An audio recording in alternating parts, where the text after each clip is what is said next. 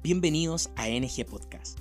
Somos un equipo de pastores y hermanos amigos de distintas iglesias bautistas comprometidos con una causa en común, animar y capacitar al pueblo de Dios con el fin de alcanzar con el Evangelio de Jesús al mundo entero en nuestra generación.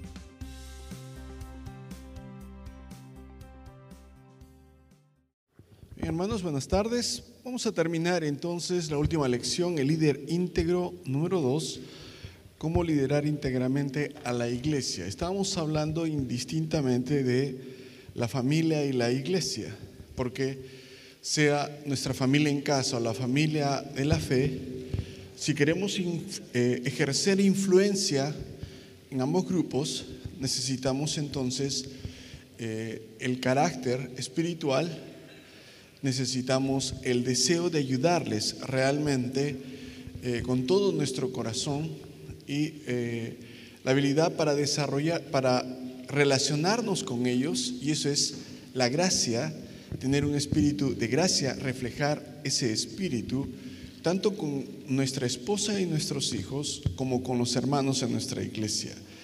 Entonces, ¿cómo liderar ambos eh, eh, grupos de manera íntegra? Principio de liderazgo número tres, busca glorificar a Dios. El pasaje que vimos en Romanos capítulo 5 dice, nos gloriamos en la esperanza de la gloria de Dios. Sí, si vamos a estar en la gloria de Dios, entonces, desde ahora, estamos dándole gloria. Si vamos a estar en su gloria, le damos gloria. El inconverso, entonces, está, ha pecado y está destituido de la gloria de Dios. Y, por supuesto, es lo más apropiado que esté excluido, destituido de la gloria de Dios, puesto que no le importa darle gloria a Dios. Deshonra el nombre de Dios, habla mal del nombre de Dios, el inconverso, pisotea la gloria de Dios, la ignora totalmente, se gloría a sí mismo, se gloría en sus logros, pero el creyente, puesto que va a la gloria, le da gloria. Y eso es lo que nos debe mover. No debe movernos el tener una buena familia, solamente el presumir de ella y decir, tengo una familia fuerte, una familia sólida, esa no es la motivación. El día que nuestros hijos de repente desobedezcan, vamos a terminar muy avergonzados. La gloria es para Dios. Lo que nos mueve es su gloria, lo que nos constriñe, nos empuje es eh, el, el anhelo de dar gloria a Dios, es su amor por nosotros pero nosotros queremos darle gloria y eso es lo que queremos. Lo mismo con nuestra iglesia. El tener entonces una asistencia que llame la atención o un presupuesto llamativo solamente para de repente recibir el elogio de otros pastores. Como pastor, hermano, esa no es la motivación. Te va a frustrar de la misma manera. Si es que un domingo la asistencia está baja, empezar entonces a subir fotos porque casa llena y los demás domingos que no subiste fotos de repente es porque la casa no estaba llena. Hermano, no es la motivación nuestro nombre. La motivación es la gloria de Dios, honrar el nombre de Dios. Nuestro deseo no es atraer la atención hacia nosotros, sino vivir de tal manera que las personas a las que guiamos vean a Jesús en nuestra vida. Glorificar a Dios es ayudar a los demás a ver, espacio, la belleza de Jesús. Las personas deben tener una mejor comprensión de quién es Dios y cómo es Dios al observar nuestra forma de liderar. En Mateo 5:16, así alumbre vuestra luz y glorifiquen a vuestro Padre. Alumbre vuestra luz habla de tus buenas obras, pero luego dice que glorifiquen a vuestro Padre, no a nosotros. Es la razón, hermano, por la cual no solamente debo vivir bien y quedarme callado. Ese dicho de testifica siempre de Jesús y cuando sea necesario usa palabras, no, es incorrecto, hermano, porque tienes que usar palabras. Las buenas nuevas, las buenas noticias son entonces noticias y por lo tanto necesitas proclamarlas. Si eres el que piensa que solo vivo bien y no hablo de Dios, la gente va a pensar que tu estilo de vida es porque has recibido algo de educación o por la familia de la que vienes, cuando no es verdad. Vivimos como tal porque es Cristo el que nos ha salvado y nos ha transformado. Y nuestras buenas obras van acompañadas entonces de nuestras palabras y nuestras palabras de nuestras buenas obras, porque así es como la gente va a glorificar a Dios y decir, Dios lo ha salvado, Dios es el que eh, lo ha transformado.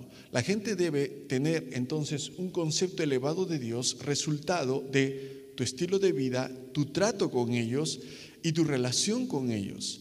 Entonces, hermano, a veces pensamos, y es absurdo pensar, que la gente viene a la iglesia para vernos escucharnos, o que la esposa y los hijos deben estar agradecidos por el tipo de esposo y de padre que tienen. No, no es así, hermano. Deben estar agradecidos a Dios, deben dar la gloria a Dios. Si pensamos que la gente viene por escucharnos a nosotros, no, hermano, es absurdo. Eres como un autor decía, somos como los guías en el museo. La gente viene a ver las pinturas de artistas de ensueño y el, el guía lo único que hace es llevarlos, los hace pasar, les muestra los cuadros, se hace a un lado y él dice, disfruten. Sería muy tonto ese guía si es que él se pone delante del cuadro y empieza a pensar, vienen por mí, y él empieza a hablar y está tapando el cuadro. La gente le va a decir, quítate a un lado, tonto, queremos ver el cuadro. Es maravilloso. Es eso a lo que Dios nos llama, hermano, a guiar a la gente a disfrutar, a conocer, a saborear con sentidos espirituales la belleza de Dios.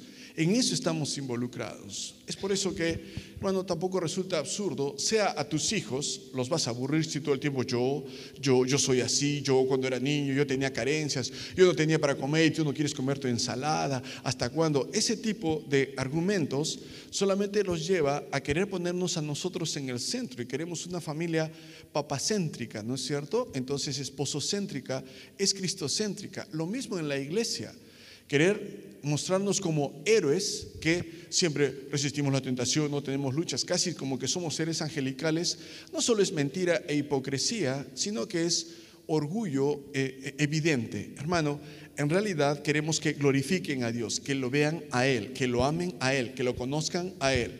Dicho sea de paso, hermano, cuando estemos enseñando, predicando en la iglesia, necesitan más conocer acerca de Moisés, de Pedro, de Pablo, de Juan, de eh, eh, Elías, hermano, personajes bíblicos que nuestros hobbies, conocer nuestra niñez, nuestra adolescencia, como pastores, que estén más informados y empapados de la palabra de Dios, porque es la palabra de Dios la que tiene poder para sobreedificarlos y darle herencia entre los santificados. No son nuestras historias, nuestras anécdotas o incluso, hermano, nuestras ilustraciones lacrimógenas. Tienen su lugar pero en realidad de lo que deben estar ellos empapados es de su palabra, que vean la belleza de Jesús. Enséñales a recordar versículos y en cuanto a tus hijos, hermano, menos es más. Tal vez tomar unos cuantos y que los dominen muy bien, van a recordar más que saturarlos de versículos más y van a recordar menos, más es menos. Eh, también, hermano, quiero aclarar a los hermanos presentes, el pastor, entonces, es el papá de esos chicos, no los hijos del pastor. A veces ponemos una, una carga errónea sobre los chicos y esperamos que ellos sean enciclopedias bíblicas, que se porten en la escuela dominical, porque es hijo del pastor, tiene siete años, debe ir con su corbata, no debe pelear con sus compañeros, el hombre debe saber de memoria, entonces, hermano, todo el Salmo 119 es hijo de pastor. No, estás equivocado, hermano. El pastor es el papá del chico, no, no el niño. Y quizás si es que tú ves que ese niño, ese adolescente, hijo de pastor, no sabe lo que tú sabes, es gracias a que su papá te enseñó. Entonces, si su papá tomó el tiempo para enseñarte a ti, ahora tú toma el tiempo para enseñarle a él, no para criticarlo.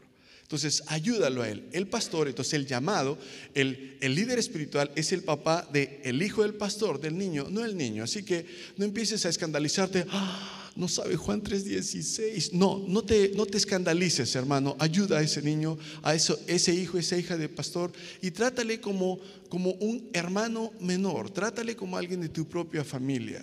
Porque de alguna u otra forma, ese tiempo que ha dedicado el, ese, el papá de esos niños, tu pastor, para enseñarte a ti, de alguna u otra forma, no se lo dio a ellos confiando en que tú los ibas a ayudar. Así que hermano, ten cuidado también con tratar a los hijos del pastor, dicho sea de paso, entonces, casi como eh, eh, arcángeles, tratarlos casi hermano como seres angelicales, cuando en realidad tienen tantas luchas como tú. Entonces, usa las siguientes preguntas para considerar cómo tu liderazgo ayuda a los demás. Por ejemplo, uno, ¿las personas entienden mejor la misericordia de Dios por la manera en que respondes a sus errores? como papá, como esposo, como pastor, maestro escuela dominical, entienden mejor la misericordia de Dios. Un ratito, un paréntesis. De repente por aquí hay alguno que ha pecado no una, dos, tres veces, sino como cinco veces, siete veces, ya hermano, ya no es pecado, ya es deporte. Entonces quiero aclararte algo a ti, hermano. Está bien que tú digas, mi pastor no cree en segundas oportunidades. Dijiste segundas, no novenas, décimas, vigésimas oportunidades, hermano. No, el, el falso maestro usa como libertinaje la gracia de Dios. Lee el libro de Judas. Así que si estás queriendo usar la palabra gracia como puedo pecar las veces que me dé la gana, no, estás totalmente equivocado.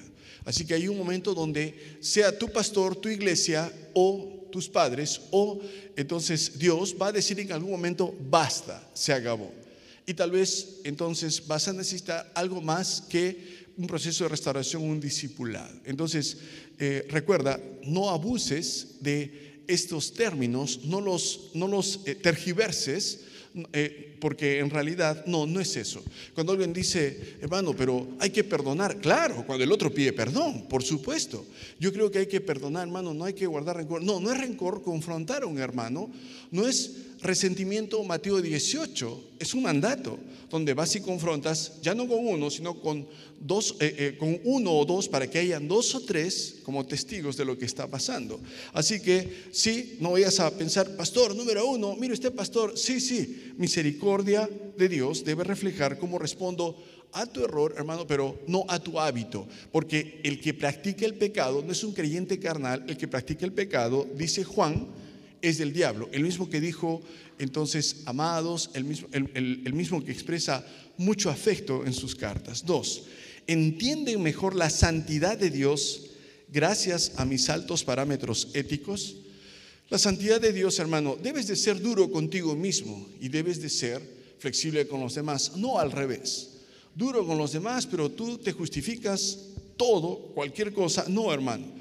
A quien exiges es a ti mismo. Golpeo mi cuerpo, no dice Pablo, golpeo el cuerpo de todos. Entonces, eres tú el que exige de sí y no hace, hermano, de estas cosas un espectáculo, de esas preferencias personales, de esas cosas que tú solo dices no, no es para imponer, es para poder influenciar a un mayor número de personas tu propia familia y tu congregación. Hay cosas que no hacemos, hay cosas que no usamos, tal vez hay lugares hasta que vamos a evitar, no porque hay algo malo allí, hermano, y no es legalismo el que puedas decir como Pablo, si comer carne va a hacer que mi hermano peque, dice, no comeré carne, otro piense, no comeré carne jamás. Pablo deliberadamente, aunque tenía libertad en Cristo, está de moda la expresión, aunque él estaba dispuesto a limitarla de manera voluntaria, si es que eso podría hacer que un niño en Cristo, un joven hermano, alguien en la fe nuevo, podría tropezar. Entonces, lo haces de manera deliberada, no haces un exhibicionismo, no dices, yo por ejemplo, yo no hago, yo no voy. No, no es para eso, hermano. Ellos se dan cuenta, no son tontos, no son ingenuos, tus hijos van a crecer y se van a dar cuenta si es que eres genuino o tienes una doble vida. No, no es así, hermano. Ellos se van a dar cuenta y tendrás influencia sobre ellos. La santidad. Número tres, ¿entienden mejor la paciencia de Dios debido al tiempo que les concedo para que crezcan y desarrollen? Tal vez ves en otra iglesia a hermanos maduros, líderes consagrados, familias generosas. Hermano, ha costado tiempo. Pablo dice que ha experimentado dolores de parto hasta que Cristo se ha formado en ellos. Lo que Pablo quería y lo que todo pastor quiere es que cada creyente refleje el carácter de Cristo. Esa es la meta.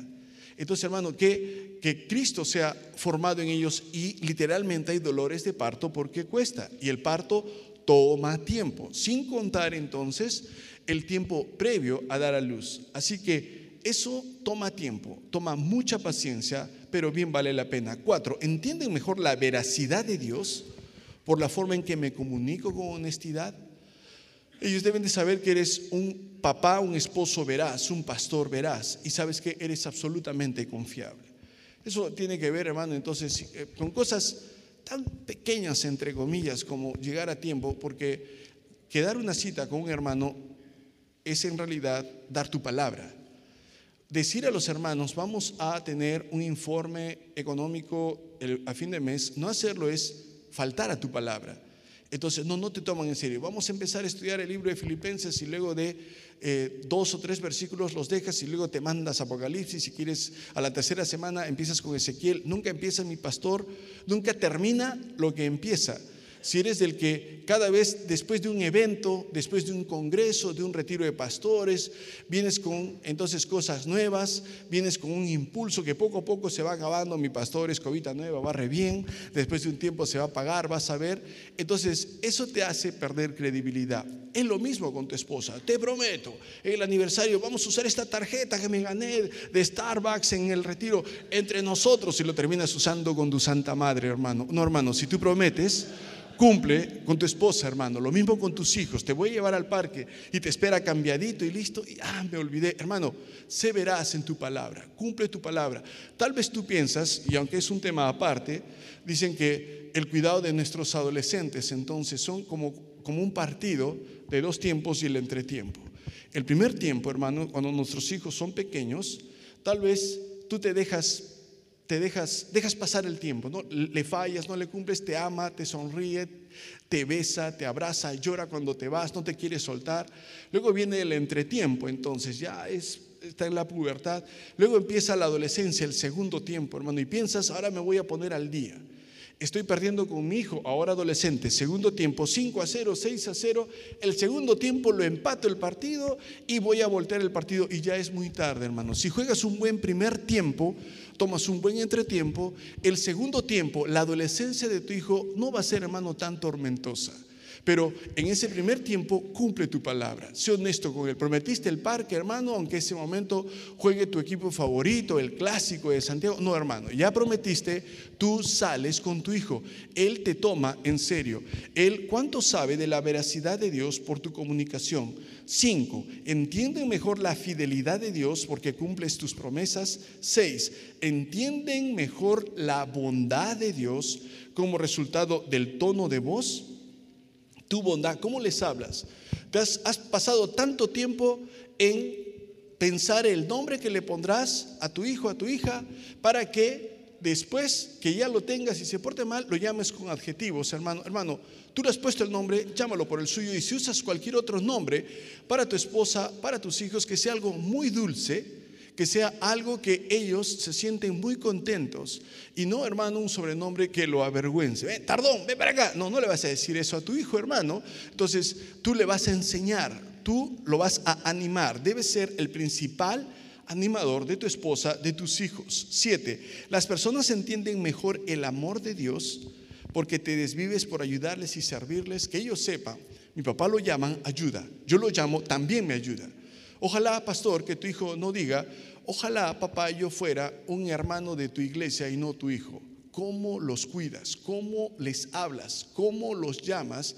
Y en cambio casi yo ni existo. Hermano, que ellos entiendan mejor el amor de Dios por tu servicio hacia ellos. Ocho, entiende mejor la gracia de Dios porque evita ser áspero y exigente de manera irrazonable Viene tu hijo contento con un 6 sin monedas y dice, ah, pero yo cuando yo siempre sacaba 7, 7.1, no existe, pero yo lo sacaba. Hermano, desmereces a tu hijo y lo que él hace y el esfuerzo que él pone. Hermano, no seas irrazonable, hermano, eh, eh, anímalo, evita ser áspero.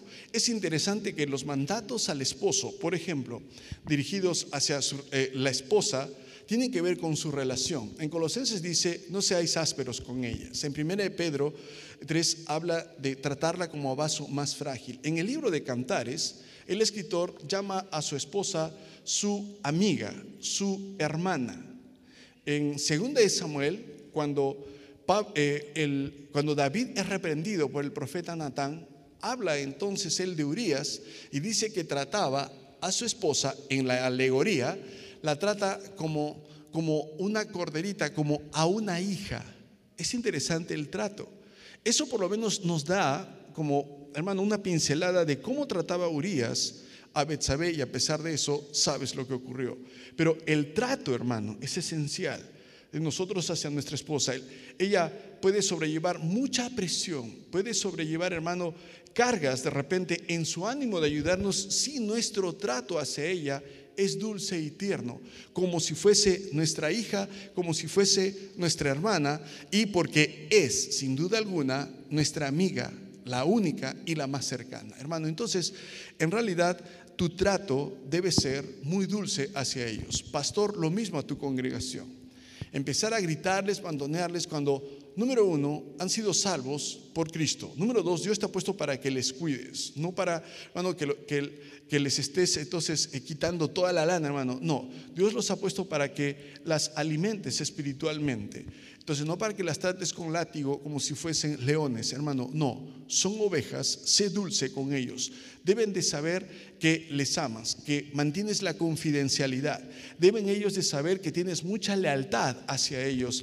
Y si está arreglado algo, está arreglado. Entonces, hermano, eh, el trato hacia ellos, hacia los jóvenes en tu iglesia, 1 eh, Timoteo capítulo 5, Pablo le dice a Timoteo cómo tratar a los ancianos y a nosotros también cómo tratarlos, como a papá como a mamá, nuestro hermano o a las jovencitas como hermanas con toda pureza. Si Dios te ha puesto en una posición de liderazgo, las personas a las que guías, pregunta, ¿creen que estás glorificando a Dios con tu manera de liderar? ¿Qué impacto tienen tus palabras, tus acciones sobre su forma de pensar acerca de Dios?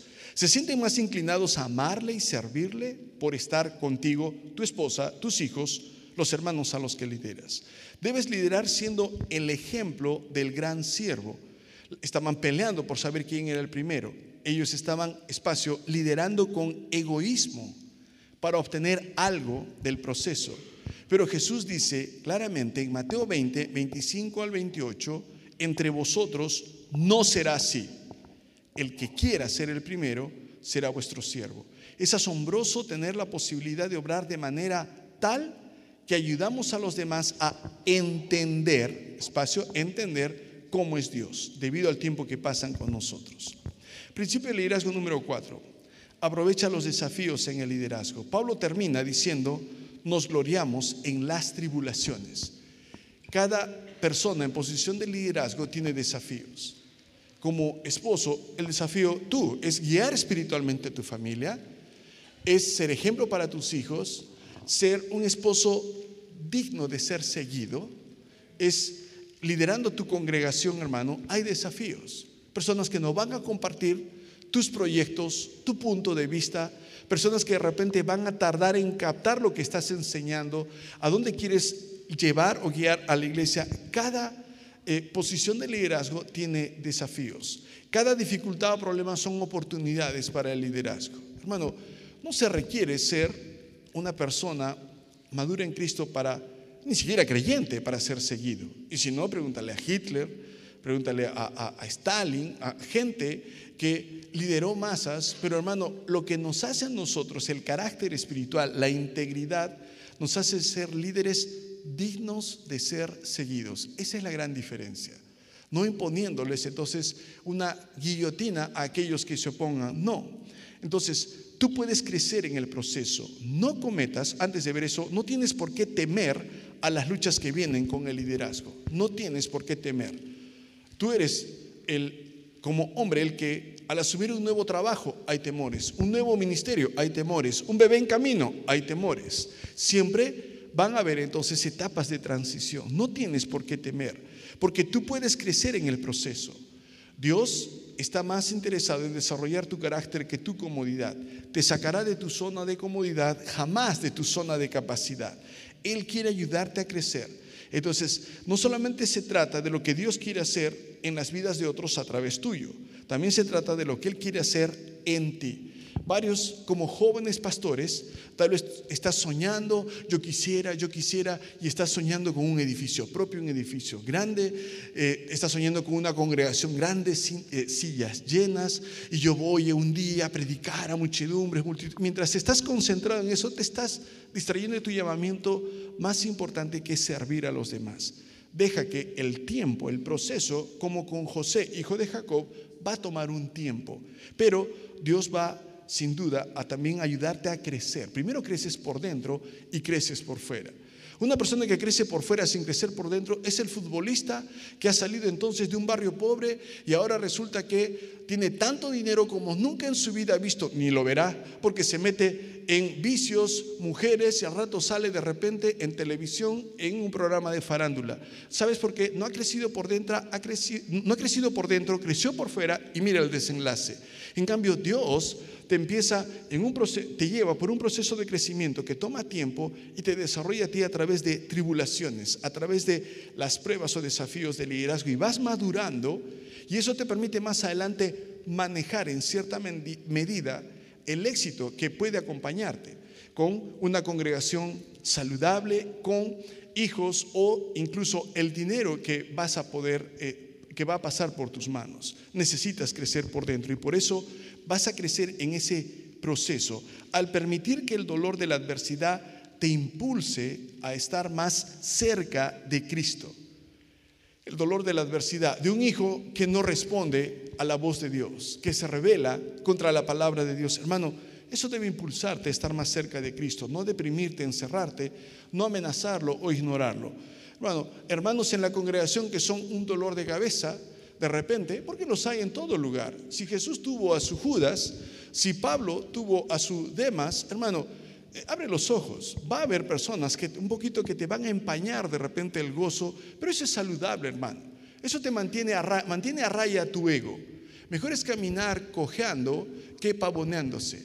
Entonces, esas personas deben hacer, no que, como te dije, eh, hagas este, indirectas desde el púlpito o que el hermanito lea, entonces de repente eh, hermano Roberto Plaza lo sacaron del grupo. No, no, hermano, eso, no debe hacer eso, hermano, eh, reacciones de ese tipo en ti, hermano, sino que debe generar en ti ese dolor que estés más cerca de Cristo y que crezcas en humildad, que crezcas en paciencia, que crezcas en servicio, que crezcas en perdón, porque hablar del perdón es bonito, hermano, practicarlo es otro tema, pero es así como vas a poder crecer en el proceso. Hay posibilidad de una gran esperanza. Más adelante en Romanos 5 dice, y la esperanza no avergüenza, no defrauda. La perseverancia y el carácter se, espacio, desarrollan mientras caminamos con Cristo. A veces los líderes renuncian, espacio, justo antes del punto donde Dios los quiere llevar. Hermano, el Espíritu ofrece poder resistir. En Romanos 5 dice, tenemos paz para con Dios más adelante dice, tenemos entrada por la fe. Y más adelante tenemos por el Espíritu Santo que nos fue dado. Gracias al poder del Espíritu Santo que espacio obra en y a través de nosotros, podemos guiar entonces a las personas que Dios nos ha encomendado. Habrá momentos complicados, será difícil, pero hermano, que sea difícil ese tiempo no significa que no sea productivo. El Espíritu Santo, ese es el, último, el penúltimo espacio. El Espíritu Santo puede usar la prueba para traer crecimiento a tu vida. Vuelvo a repetirte, hermano. Las circunstancias difíciles son como el abono, y no huele bien, que permiten que haya fruto. Las circunstancias difíciles entonces son justamente ese entorno nada agradable que produce un fruto agradable si respondes apropiadamente. Así que hermano, te, invito a recordar entonces que quien te ayuda a sobrellevar todas estas cargas y responsabilidad es el Espíritu Santo. Entonces, ¿qué me dices de ti? Asegúrate de tener una relación personal con el líder más grande. Aprende a disfrutar de la gracia. Que tu objetivo sea glorificar a Dios. Someterte a ese proceso de crecimiento. Quizá te sorprenda la forma en que Él te irá transformando a ti durante el proceso te irá transformando. Último espacio en la lección, te irá transformando. Así que hermanos, Dios es el que en nosotros empieza la obra y la terminará hasta el día de Cristo. Él es el que la va, la va a terminar. Hermano, que Dios nos ayude a liderar con integridad, con sinceridad, con honestidad, con carácter. Que Dios nos ayude a hacerlo. Voy a invitar al pastor Carlos. Gracias por escuchar el podcast de nuestra generación. Esperamos ser de bendición para tu vida y ministerio. Para conocer más sobre nuestro ministerio, puedes visitar el blog nuestrageneración.org. No te pierdas el siguiente episodio. Te esperamos.